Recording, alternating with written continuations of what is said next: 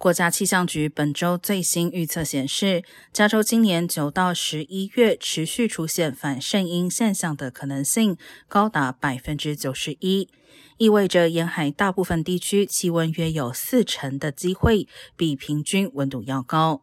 而南加州和内陆地区在秋季出现极端高温的可能性变得更大。反圣婴现象也意味着金秋全美大部分地区降雨量将会减少。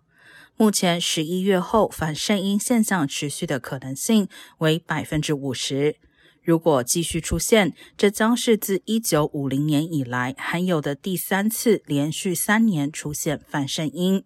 对仰赖冬季降雨、正面临严重干旱的加州来说，将是坏消息。